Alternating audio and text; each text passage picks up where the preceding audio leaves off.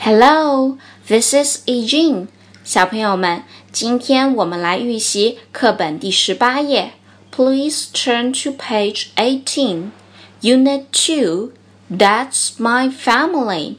那是我的家庭。家庭这个词我们以前就学过，family。那么，How many people are there in your family？你家里有几口人呢？ 嗯，对于这个问题，每个人的答案都是不同的。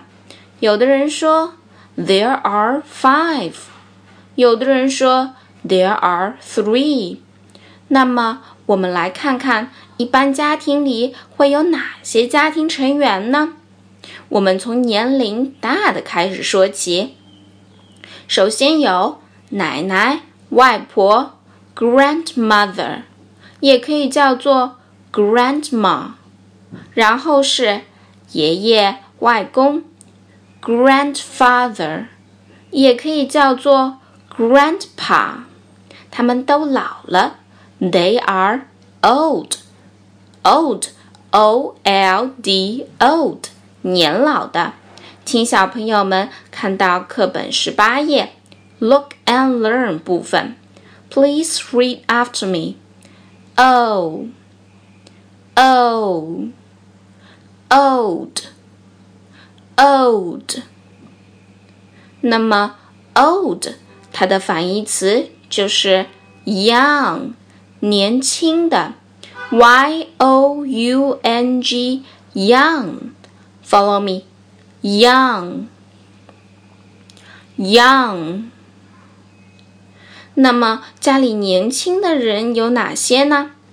有 妈妈，mother，在生活中也可以叫她 mom 或者 mummy。还有爸爸，father，在口语中我们叫他 dad 或者 daddy。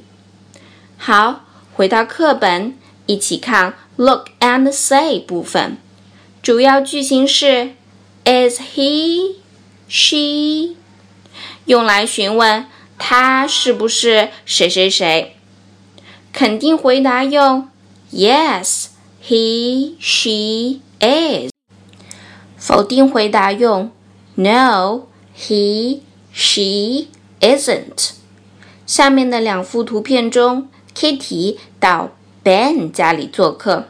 Kitty 翻阅 Ben 的家庭相册，看到了一个短发小女孩。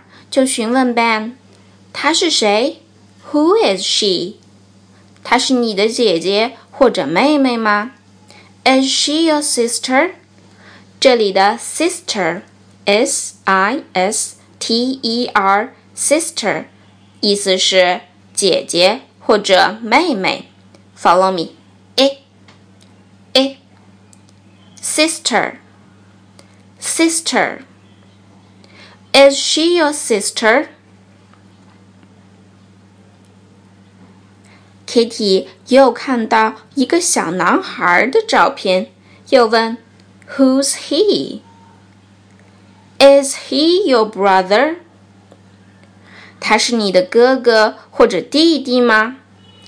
Brother, B R O T H E R, brother 指哥哥或者弟弟。 Follow me. Ah. Ah. Brother. Brother. Is he your brother?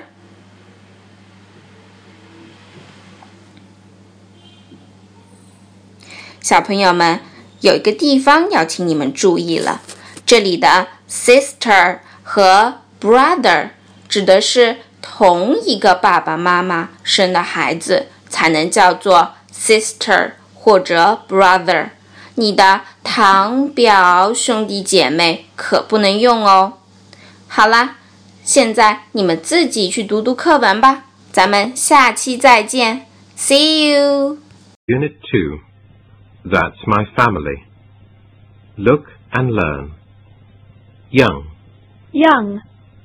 Old. Old. Look and say. Is he? Yes, he is. No, he isn't. Is she? Yes, she is. No, she isn't. 1.